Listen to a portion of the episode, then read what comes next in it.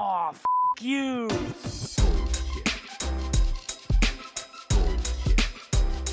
Bullshit, bullshit. Bu- bu- Bullshit. Bullshit. Bullshit. Bu- bu- Bullshit. Bullshit. Three, Bullshit. two, Ready. Bu- bu- one. Bullshit. Bienvenido al podcast, bienvenido a UXVS. Em, para la gente que me sigue en Instagram principalmente, seguramente algunos conocen al invitado de hoy. Hoy tenemos a Bernardo Ruiz, Product Designer. Somos eh, colegas de rubro y de, y de, ¿cómo se diría esto? Posición, no sé, título, whatever, no sé cómo se diría. Este, Hermanos de sangre profesional o algo así. Exacto, hermanos de sangre profesional, me encanta. Eh, bueno, ya seguramente detectaron el acento, está en México, pero más allá de yo decirle cosas, creo que sería interesante que primero te presentes, digas quién eres y qué haces, y después arrancamos con el tema. Perfecto, muchas gracias y hola a todos. Soy Bernardo Ruiz, eh, soy un diseñador mexicano. Estoy viviendo ahorita en Ciudad de México, soy product designer desde hace como unos ocho años, más o menos. He estado, pues principalmente eh, aprendiendo todo lo que sé por la startup eh, en la que estuve trabajando que se llama Boletia. Eres una especie como de plataforma para organización de eventos, una especie de competencia directa contra Ticketmaster. Bien. Ahí es donde aprendí mucho de lo que ahorita estoy realmente involucrado al momento y, y la verdad muy emocionado de, de poderles compartir un poco de todo, toda, toda esta historia que traigo por, Me encanta. por contar. Y bueno, y, y después yo obviamente les pongo el link de su Instagram y todo eso, pero si ya saben quién es, seguramente saben que también hace unas animaciones increíbles. Yo no sé cómo haces eso, te, lo, te lo digo, tengo ni idea. Ah, sí, es parte de la historia, es parte de la historia. Es parte de la historia. Ok, qué interesante. Este, bueno, el tema así como principal o general que tenemos para hoy es básicamente, es como una frase, ¿no? Es como aprender código y cómo tener empatía con los desarrolladores, básicamente. Y seguramente tiene muchas aristas, pero vamos a ver por dónde nos lleva esta conversación. ¿Por dónde quieres comenzar este gran tema? Porque me parece un tema increíble, por cierto. Desde el principio. Yo creo que aquí hay que partir en el momento en el que dije, yo quiero pertenecer a esto, ¿no? Ok, Porque de entrada, yo estudié la carrera de diseño gráfico. Nada que, que tocara temas de web hasta pues ya prácticamente al final. ok, Pero yo decía, yo no, yo no quiero ser diseñador web. o sea, se me hacía muy aburrido lo que veía al momento. ok, Y decía, no, yo voy a editorial. Luego, por azares del destino, termino en un trabajo, bueno, como una especie de prácticas, algo así, donde tuve que trabajar con código, pero, o sea, muy, muy rústico, súper rústico para la época. Estamos hablando del 2007, 2008, algo así. bien, Y pues de la nada me quedé como responsable de mucho de lo que sucedía en esa plataforma. Y pues a mí me habían enseñado las cosas como de forma muy rudimentaria, ¿no? Y solamente porque se me prendió el foco de decir, ¿lo puedo hacer de otra forma o realmente cómo puedo hacer otras cosas diferentes? Y fue que descubrí HTML y CSS con todo el potencial que tenía en ese momento. Y ahí fue el mind blown de mi vida, de darme cuenta del poder que había en eso, de no es tan difícil, yo puedo construir cosas desde cero claro, y que la gente lo pueda ver y eso para alguien que estuvo en- estudiando una carrera donde sabías que todo lo que tenías que hacer tenía que ser en tirajes larguísimos o invertir mucho dinero para que la gente lo viera, esto se sentía tan accesible y dices, wow. Entonces, eso fue mi, mi, mi encuentro con diseño web. sí, De ahí eh, empecé a leer demasiado, aprender este, todo lo que podía hacer para generar páginas. Este, conocía, bueno, no lo conocí directamente, sino que estuve leyendo mucho de lo que comentaban Jeffrey Seldman, Jared Spool, eh, Frost, ¿cómo se llamaba? first no lo tengo. Dan, Eh, Dan Frost, algo así.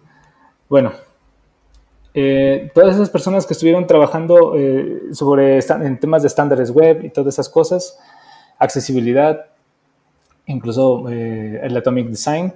ujú. Entonces yo de ahí agarré. Yo dije, de aquí soy, yo quiero seguir construyendo páginas web yo quiero ser el webmaster. O sea, imagínate de qué época estamos hablando.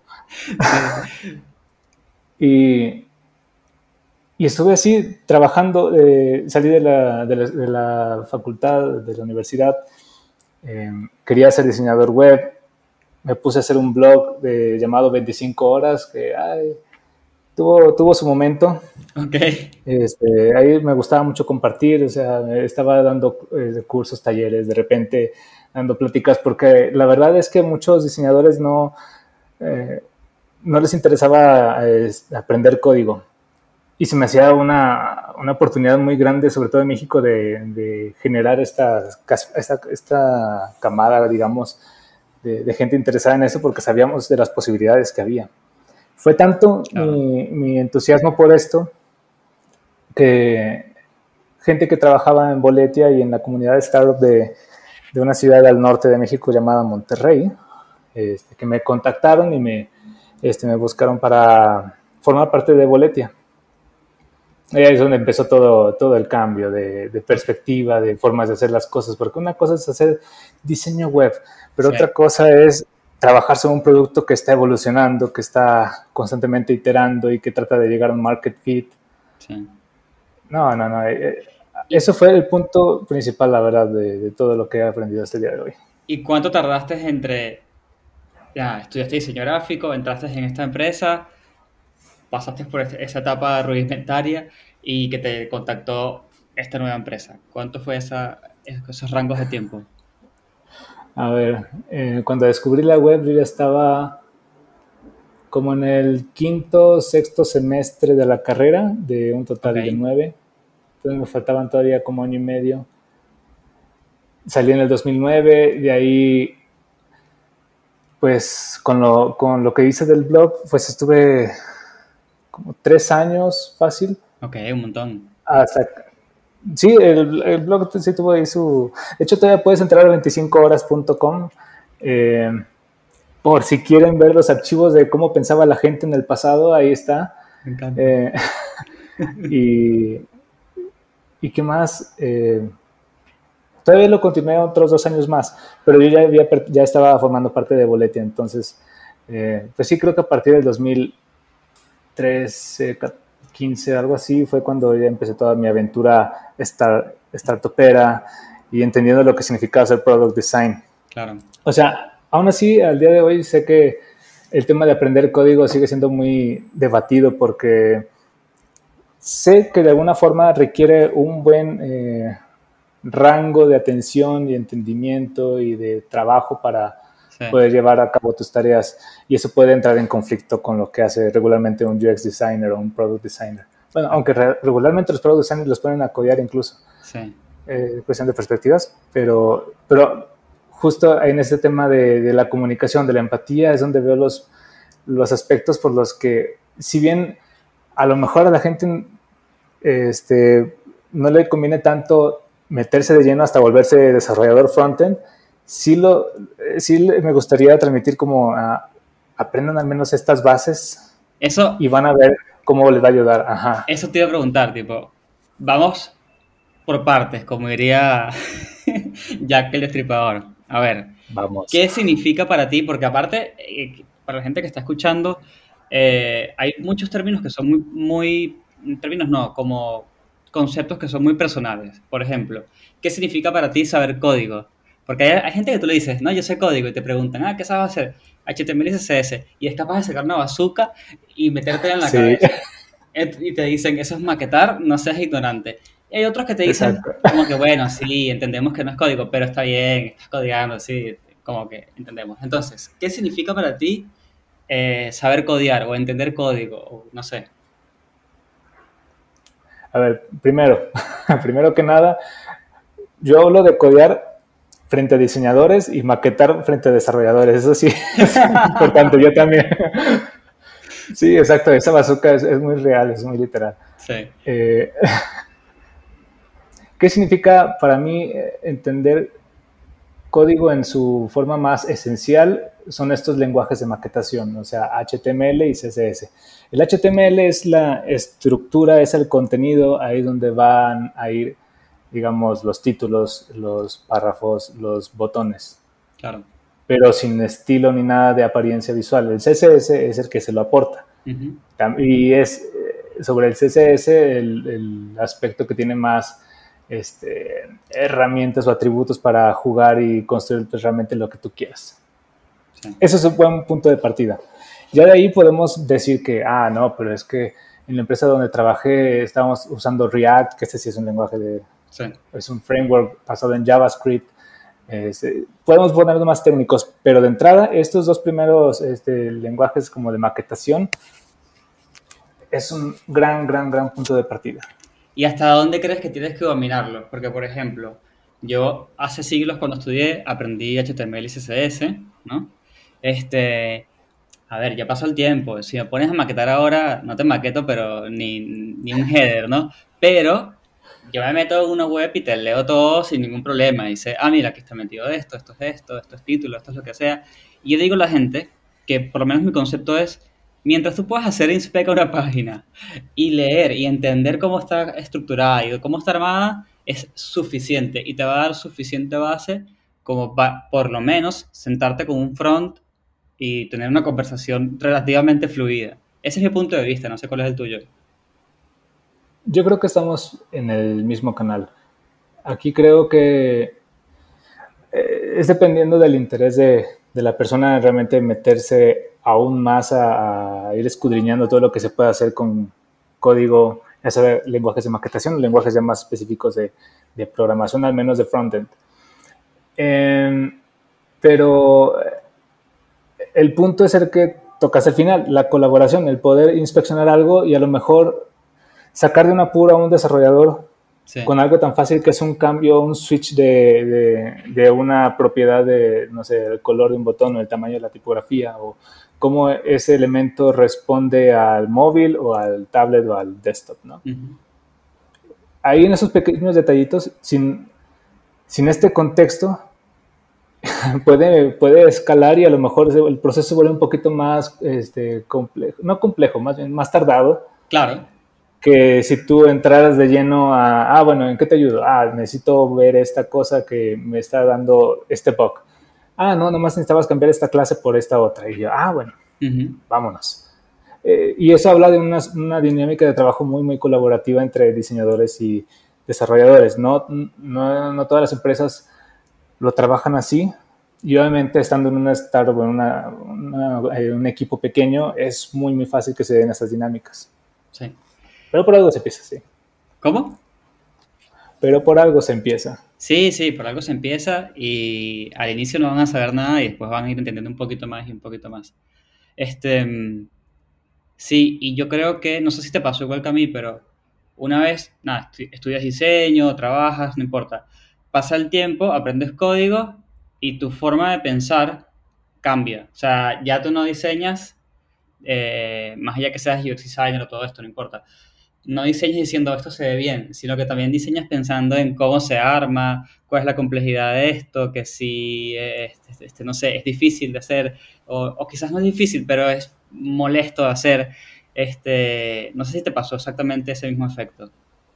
Ah, claro. Lo que me pasaba era que a veces podía invertir un poquito más de tiempo en resolver algo como poner un, este, unos radio buttons o unos este, o un select, porque usarlo es muy fácil. Claro. Y diseñarlo también. Pero te vas metiendo un poquito a entender el porqué de cada elemento y encuentras un montón de información. O sea, eso me recuerda un poco a los a, a los challenges que ponías tú en, tus, en tu Instagram de ah, cuál es el patrón que Ajá. más sirve. Sí. De eso seguro hay un montón de artículos afuera hablando de algo tan simple como por qué usar radio buttons en vez de un select box. Claro. Todo eso, o sea, el, el, el, tener la curiosidad de estar buscando esas cosas obviamente va a hacer que aprendas mucho más rápido, pero también cada vez que diseñes a nivel wireframe o a nivel de, de mockup, vas a estar ya pensando en cómo eso va a funcionar en código. Va a ser fácil de armar, eh, estás integrando elementos por mera decoración o están cumpliendo una función muy específica que también en temas de performance y accesibilidad van a ser buenos. Claro. Eso está súper interesante. El saber que, que, ya tienes estas herramientas eh, puedes este, tomar ese tipo de decisiones y sabes cómo van a, a trabajarlo del lado de desarrollo. Exacto. Porque ya estás pensando también en ese mismo contexto. No sé a la larga eh, si, si, si esa sea la dinámica que yo esperaría de un product designer o un UX designer con este conocimiento, pero por mi experiencia, por lo que he visto también en, en equipos pequeños, eso ayuda muchísimo en estar haciendo una dinámica agile y, Sí.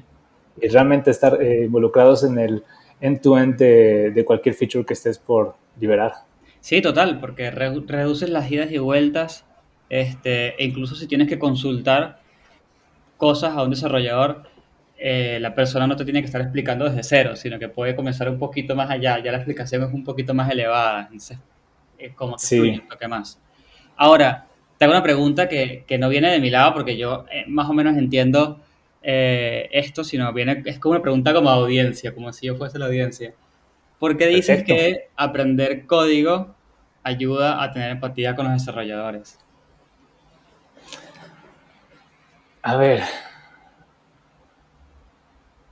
Mira, voy a remontarme a una historia de cuando estuve trabajando en una agencia y yo era entonces lo más cercano a un desarrollador. Ok. ok.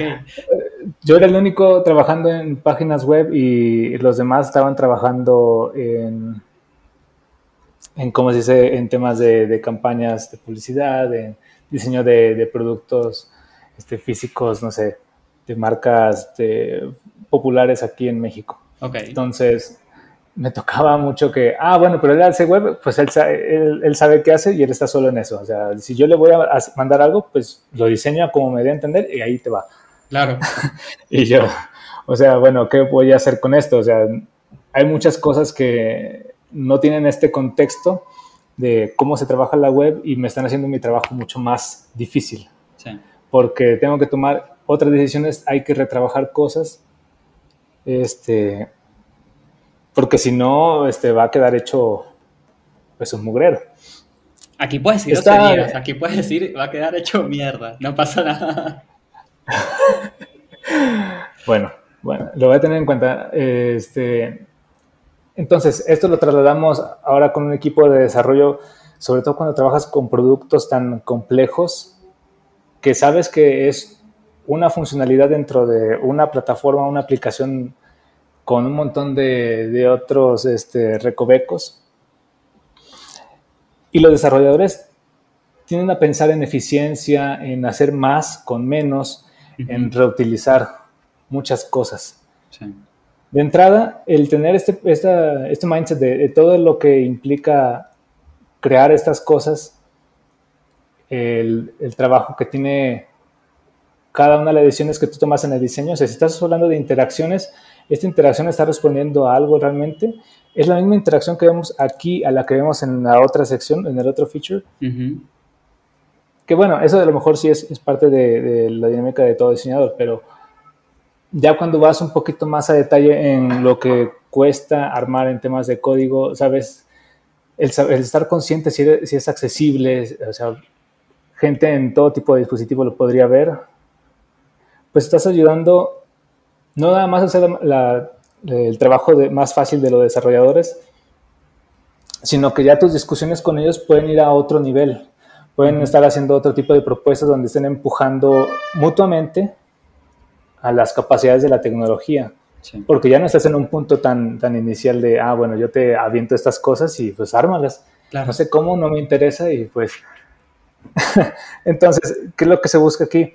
Que eh, este entendimiento mutuo, porque así como tú transmites o tú estás interesado en estas cuestiones de desarrollo, puedes hacer que los desarrolladores se vayan involucrando más en tu proceso de UX. Claro. Porque lo que ellos hacen también afecta mucho la experiencia.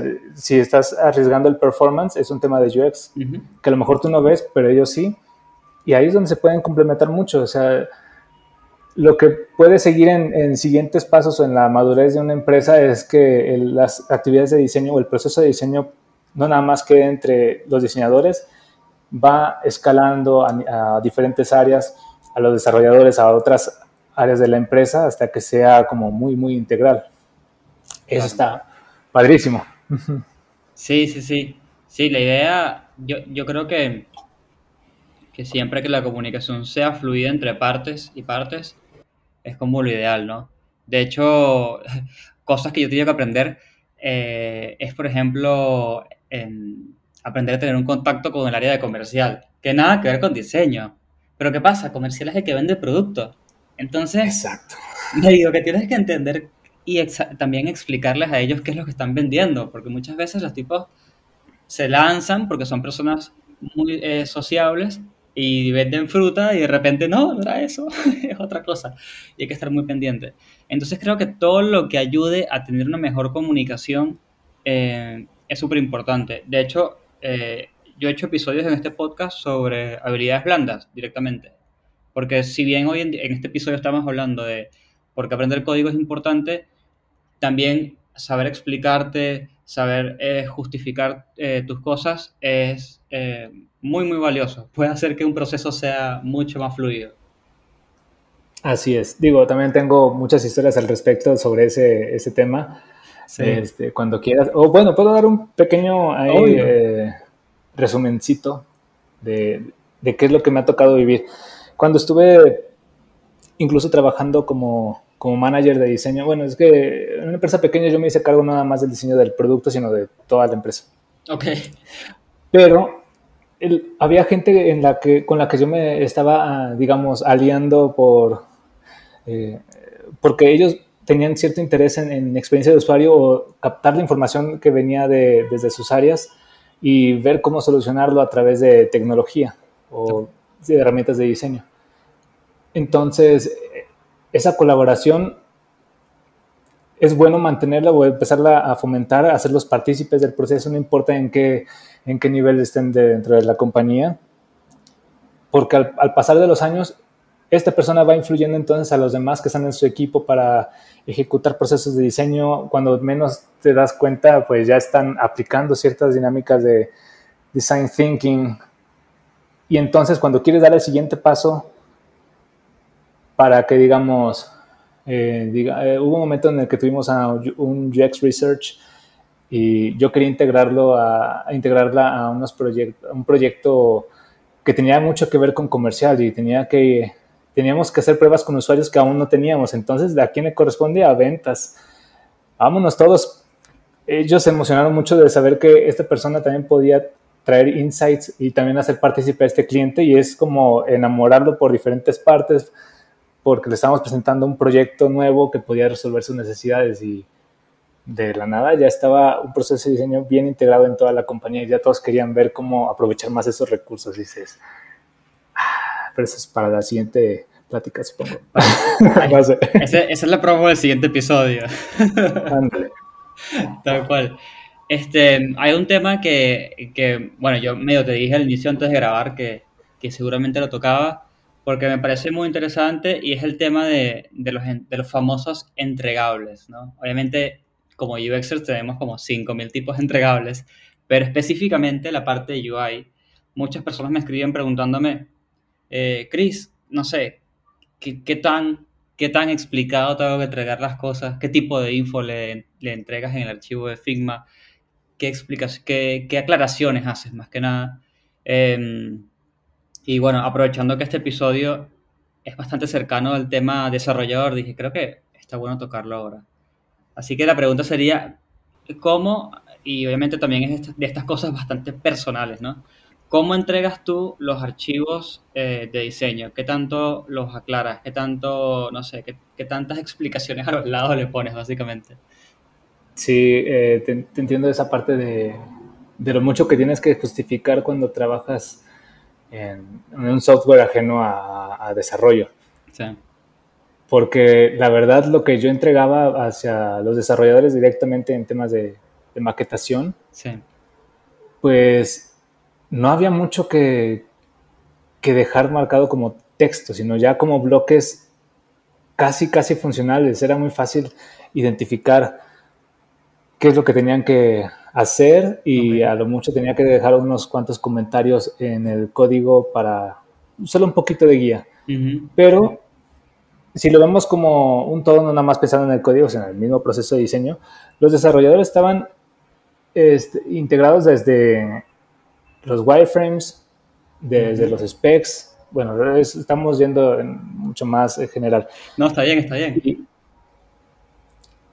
y digamos, eh, a veces lo que, hacíamos, lo que hacía, porque una startup se mueve muy, muy rápido, a veces no te da suficiente tiempo, Ujú. este, tienes que sacrificar ciertas cosas.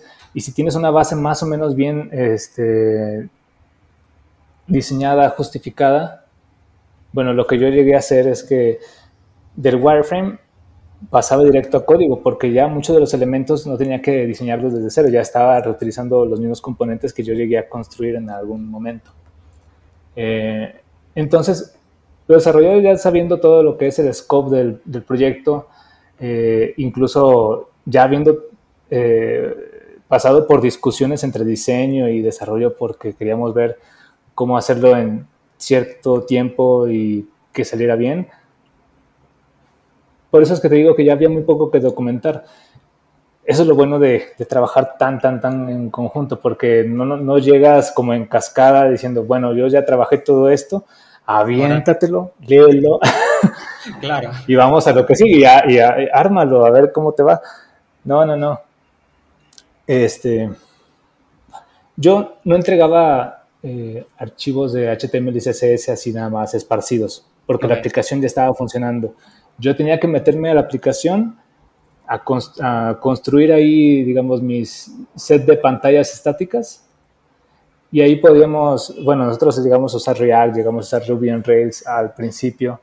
Y, y por más miedo o angustia que pueda dar para un diseñador decir esas cosas y, pero ¿de qué se trata todo eso? No es tan difícil.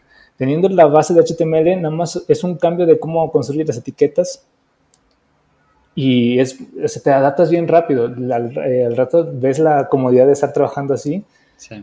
y usando GitHub y estas cosas. Sí, o sea, a lo mejor ya me estoy extendiendo mucho en temas de qué tantos entregables son ya pobrecitos, pero, pero o sea, es que se siente tan natural una vez que, que vas practicándolo. Sí. Que a lo mejor pueden parecer muchos entregables o pensar que ah, estás trabajando directamente sobre la aplicación, pero te vas dando una, una, certeza de lo fácil que se puede mover uno. Claro. Mientras también los desarrolladores trabajen con orden, o sea, que vayan dando nombres de clases de que, Importante. ah, bueno, esta clase o esta acción va a hacer estas cosas. Claro. Eh, sí, también es un trabajo mutuo. Claro.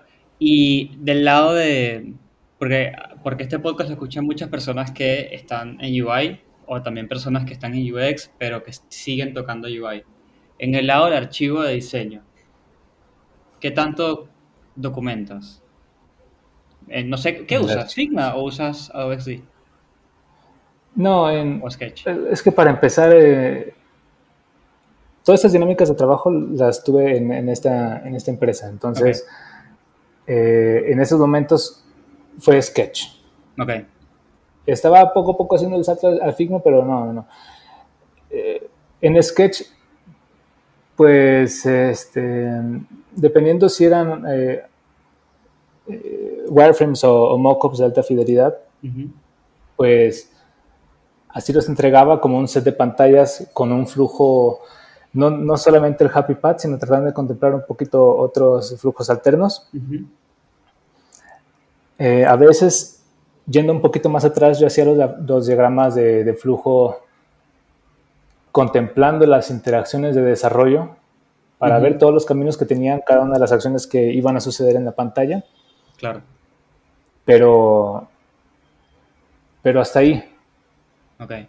Este, lo, que, lo que ahora sucede con donde estoy trabajando, estamos, pues sí, solamente con Figma y ahí sí hay que documentar un poquito más en específico porque ahí está haciendo un handoff hacia desarrollo cuando este, no estamos con ese mismo nivel de, de conexión. Claro. Es, es, no sé, ahora me siento medio extraño porque parece que todos ya saben ese tipo de procesos, esas dinámicas de trabajo y, y yo apenas estoy adaptándome.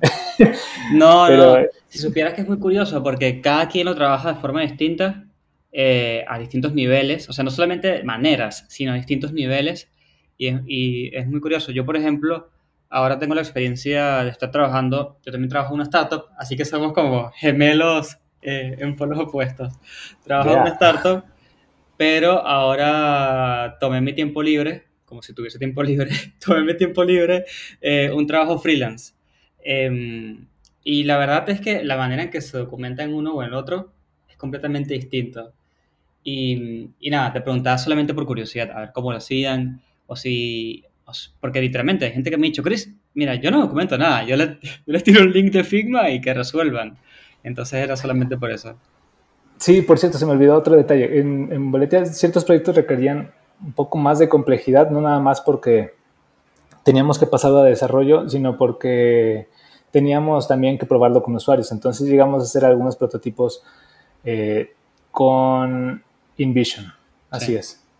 Sí, Sí. porque a veces era un poco más difícil o rudimen- rudimentario tratar de crear flujos estáticos, pero ya directamente con código, sobre todo cuando quieres trabajar directamente sobre la aplicación. No siempre era tan fácil. Entonces, a veces sí recurríamos a eso. Sí, Vision, antes que llegara eh, Figma, era como el rey del prototipado. Y, Sí. y bueno, también no sé si la gente que escucha sabrá de esto, pero está una que se llamaba Marvel App, que también era básicamente lo mismo. Y hay un par por ahí todavía siguen vivas. Sí, sí me acuerdo. Bueno, nunca los llegué a usar, pero... Yo lancé una vez y dije, esto es horrible.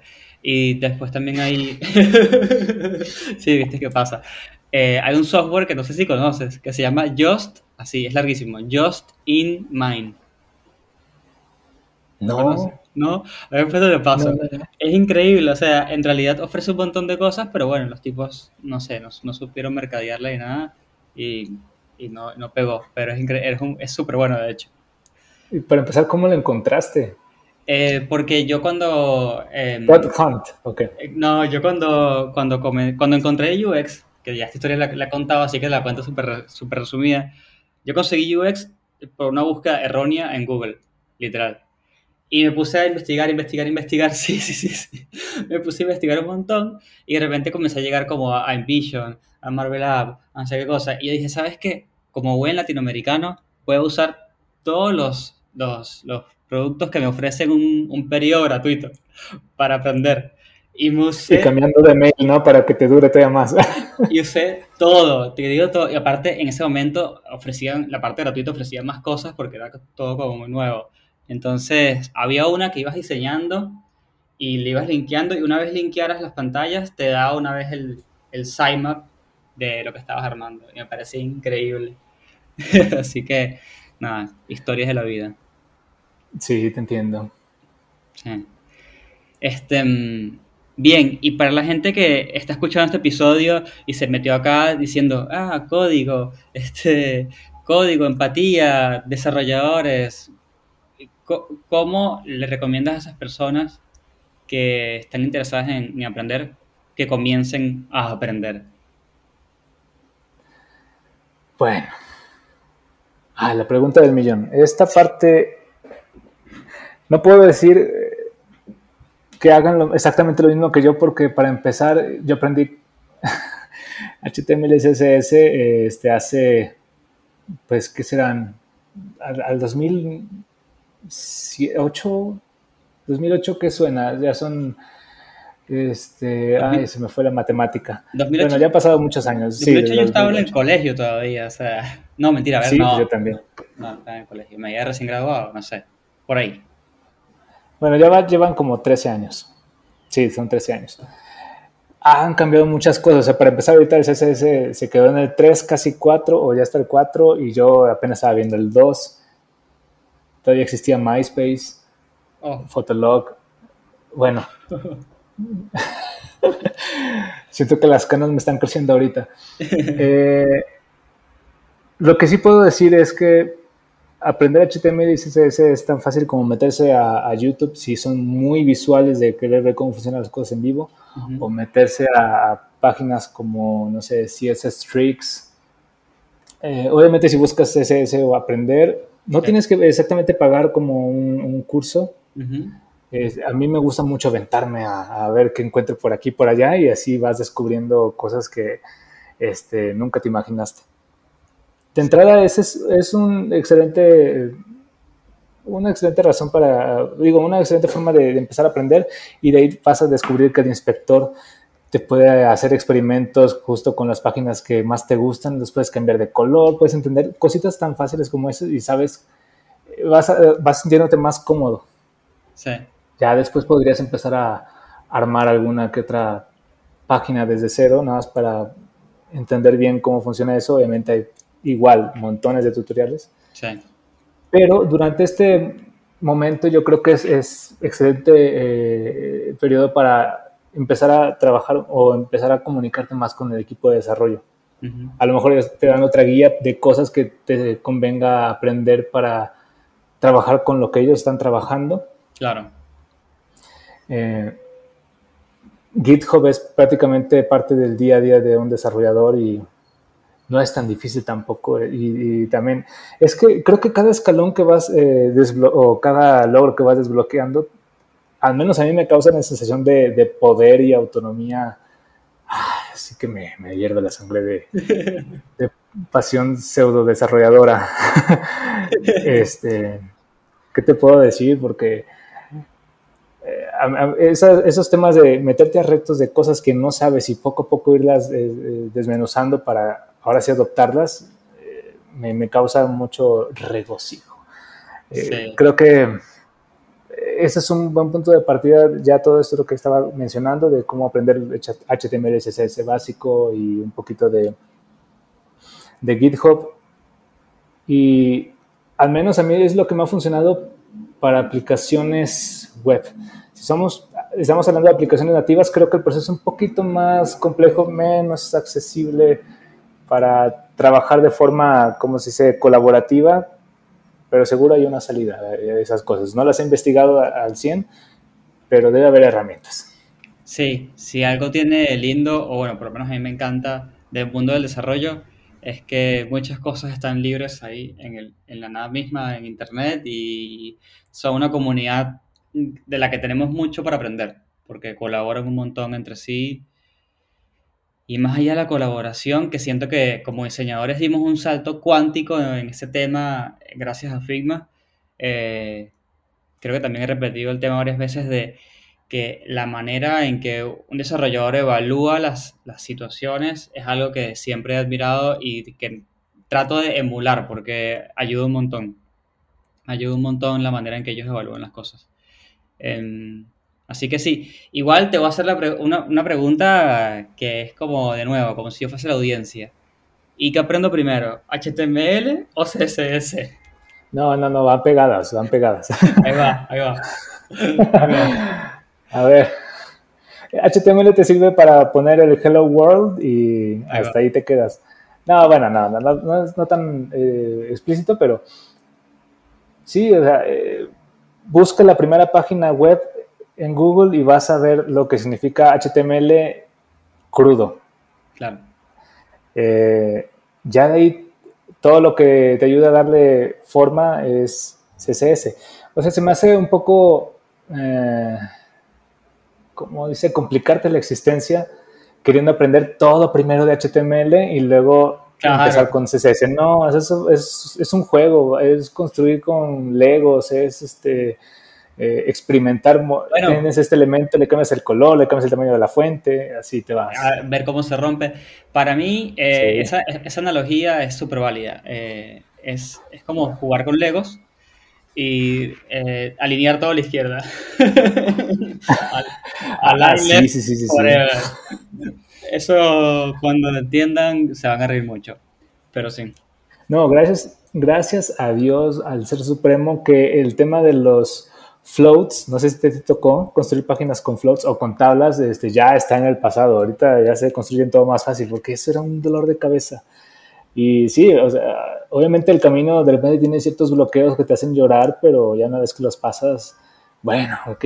Pero cuando sabes que esas cosas las quitan, las, descontinu- las descontinúan, este, sientes placer. Así como el darle soporte a Explorer 6, como antes era la pesadilla de todo diseñador slash desarrollador. Y, ah, Sí, sí, sí. Ahorita estamos en tiempos mucho más cómodos para aprender ese tipo de cosas y que no se te rompa todo de forma tan Sí. dramática. Literalmente, tal cual.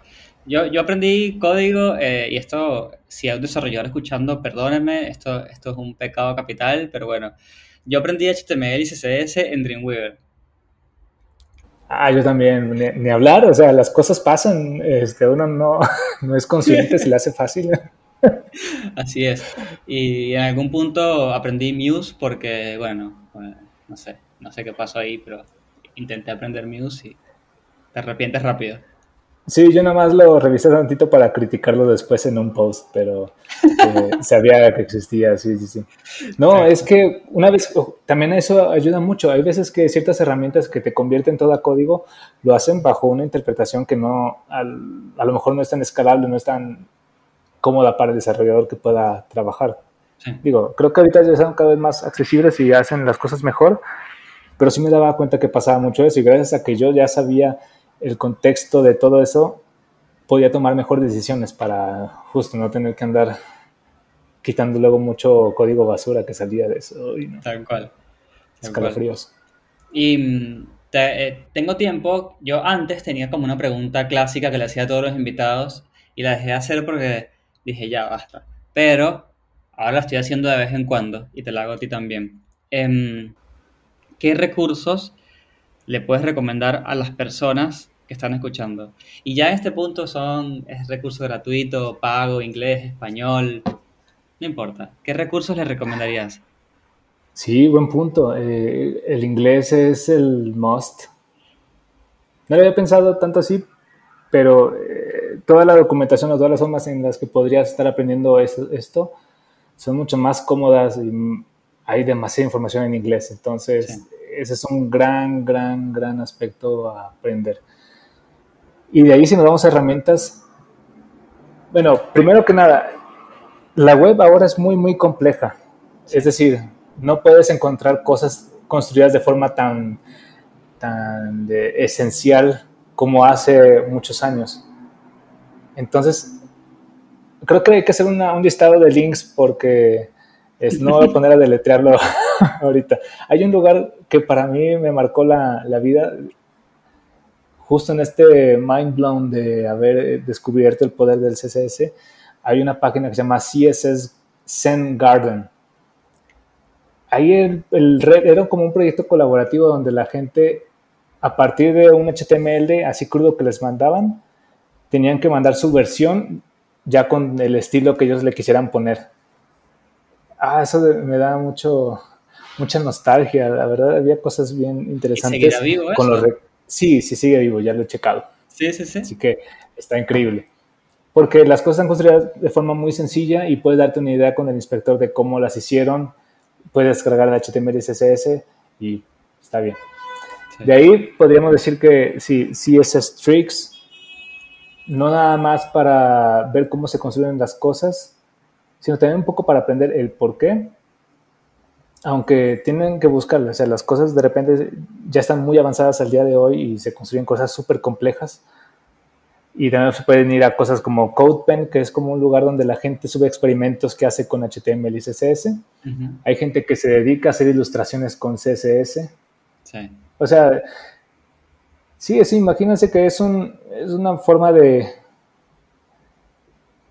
de explotar también otro potencial de diseño, porque el, el CSS te permite hacer muchísimas cosas. Sí. Entonces, ese, ese lugar también me gusta mucho. Y de ahí van a darse cuenta que cada duda que tengan la va a resolver Stack Overflow. Tal cual. Ese es, es tu es, amigo. digamos, sí, Y del el lado. Del lado de UX, ¿tienes algún recurso? Mira, ah, te voy a decir la variedad de recursos que han dicho acá. Aquí han dicho incluso hasta novelas. O sea, aquí han dicho, Ahora. te recomiendo la novela tal. Eh, eso lo hizo un invitado que, que nada, que es, es, eh, hace, hace contenido y obviamente dijo, léanse esto. Así que todo es válido. A ver. ah, qué padre. Eh, bueno, la verdad es que de UX, cuando yo lo estoy aprendiendo, ¿qué me habrá servido en ese momento? O sea, la verdad es que no, no puedo sentirme orgulloso de cómo fue mi aprendizaje de UX o de Product Design porque fue muy atropellado. Yo, yo pensaba que las cosas se seguían haciendo como diseño web de forma muy aislada y luego me daba cuenta de que, ah, pero ¿por qué no planeaste antes? Claro. O, ah, ¿por qué no consideraste este caso? Vamos para atrás, hay que rehacer todo. O sea, me aguantaron muchas de esas. O sea que a- Entonces, aprendiste como que con prueba y error, que está bien. Es como, como la, la escuela de la experiencia, básicamente. Sí, o sea, bueno, tampoco soy tan viejo como para decir que el, el UX todavía no existía, no, claro que sí, pero yo no estaba tan involucrado. Creí, creía saber cómo era el proceso, Ok. pero la verdad fui aprendiendo a, a punta de madrazos, perdón. no, no, no, sí causa un poco de dolor. Y gracias a eso es que puedo ir contando de que no hagan estas cosas porque les va a explotar en la cara. Claro. Uno se va haciendo el, el- su propio proceso de diseño o prácticamente a veces este, cuando te das cuenta estás siguiendo un proceso de diseño pero se da todo de forma tan natural este, que ya dices, ah, bueno, estoy siguiendo el diamante o el doble diamante. Sí. ah, bueno, pero yo lo aprendí por, porque necesitaba esas dinámicas para hacer mejor mi trabajo. Claro. Eh, Bien, bien raras las situaciones de la vida.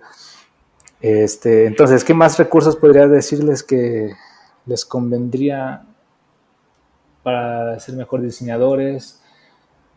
Bueno, obviamente este libro de, de- del Design of Everyday Things es el must, el Don't Make Me Think, em, Lean UX, son de los el combo que me que leí en, en su momento para empezar a tener un poquito más de esta mentalidad de diseño. Sí. Pero ya que había destruido un montón de cosas, ya había perdido demasiado tiempo en eso, o sea, ya las lágrimas ya estaban ahí. No, pero está bien, Este- porque ese combo es como eh, las hamburguesas y papas fritas de McDonald's. Eh, sí o sí eh, se, se- se come de esa manera. Así que si no han leído nunca nada o están detenidos, tipo diciendo hay como 1500 libros y 200 millones de artículos, esos tres libros que acaba de nombrar eh, Bernardo son súper esenciales. También, ya me acordé un poco más, la verdad es que yo no consumo tanto, bueno, no he consumido a lo largo del tiempo tanto libro para aprender a hacer mi trabajo, Ujú. pero porque hay demasiados blogs afuera que te van diciendo en pequeños bloques y a veces profundizando mucho en temas este, demasiado específicos como para que estén contenidos en un libro. Eh, y bueno, ¿a, a qué me refiero? Lugares como em, este medium que tenía uxdesign.cc, creo que se llama. El- así, el- que el- tiene- el del oso polar. El del oso polar es El del oso increíble. es increíble. sí, sí, sí. Eso es un clásico. Y sabes que eso está fundado por uno de los fundadores es brasilero.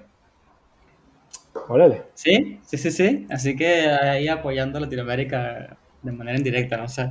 No, la verdad ese lugar es un repositorio de puro oro, ¿eh? Sí, Está increíble. es puro oro Eh, y, y todo bien documentado además. Tipo, las- Exactamente. eh, van poniendo los links al porqué de las cosas y es increíble. Así que sí. Sí, en su momento estuve también suscrito a varios newsletters, este, uno de- llamado Web Design, otro The Sidebar, Ujú. y te- de ahí te van ligando a un montón de cosas. También, o sea, como el, el mero disfrute de ver a alguien trabajando con CSS, hay una chica que se llama Leah Barrow, o Ok. Barrow, eh, creo que es de Grecia, algo así, y da muchos talleres, o sea, conferencias en lugares, o sea, muy importantes, y te empieza a hacer demostraciones de lo que puede hacer con una herramienta tan fácil como el border radius y Sí, sí. esas cosas. ¿La Está tienes? Tipo, interesante. ¿Todavía tienes? eh, si te digo que me pases el link, ¿la tienes?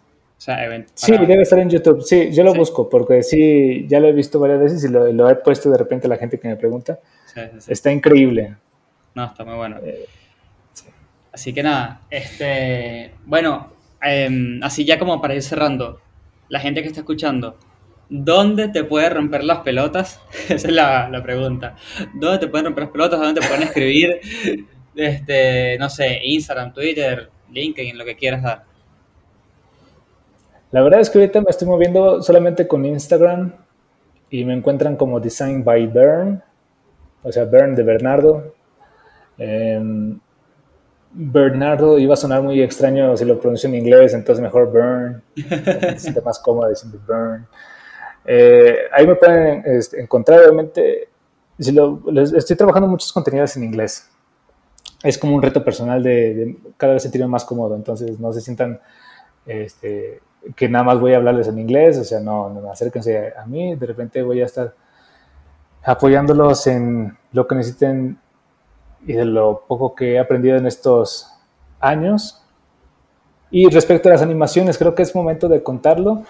El, A ver, ya no estuve haciendo tanto animaciones.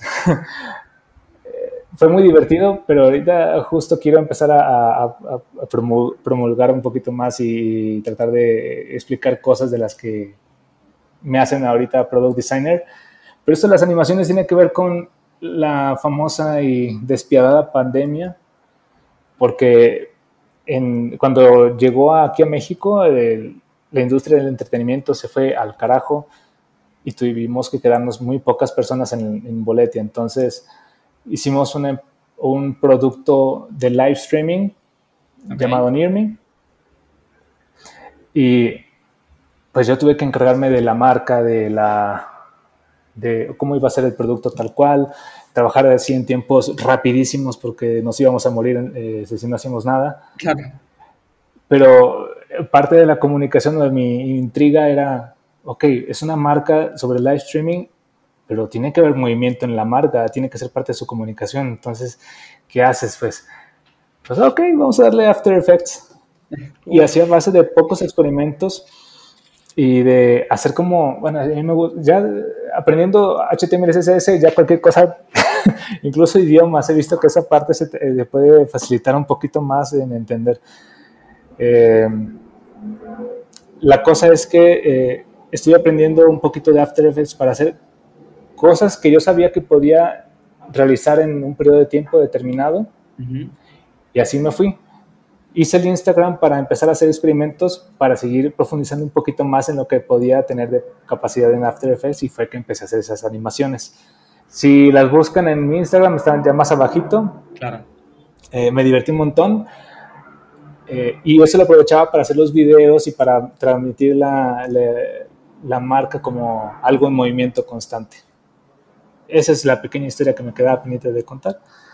Eh, obviamente hay mucho, mucho más que decir de ese lado, pero ya estamos justo en el tiempo. Sí, sí, sí. No, está buenísimo. Si alguien, eh, porque aunque no, no lo creas, muchas personas me han dicho tipo, Chris, me gustaría meterme en motion, pero hacer UX, eso es algo viable, se puede, no se puede. Y, y ese perfil es difícil de conseguir. Entonces por ahí, si alguien está Es- escuchando y le interesa que grabemos un episodio sobre eso, avísenos y yo le, le escribo otra vez a Bernardo. Sí, es, es un poquito peligroso porque algo así me pasó también con, con aprender código, porque dependiendo del tipo de trabajo que vayas a hacer, si de repente te quieren agarrar más para hacer cosas de código, en un momento vas a dejar de ser diseñador. Sí. Y eso me pasó en alguna, en alguna de las agencias, entonces es bien peligroso. Tú- al menos yo quiero mantenerme como diseñador, pero seguir en, este, en esta dinámica de trabajo donde Claro. no soy el experto en código, pero me puedo mover, me puedo comunicar. Tal cual, tal cual, es así. Así que bueno, ahora sí, finalmente damos por cerrado el episodio a la gente que llegó hasta el final. Como siempre, muchísimas gracias por escuchar el, el podcast eh, y escuchar la historia y el conocimiento que nos dejó aquí Bernardo. Eh, y como siempre, nos vemos en la próxima.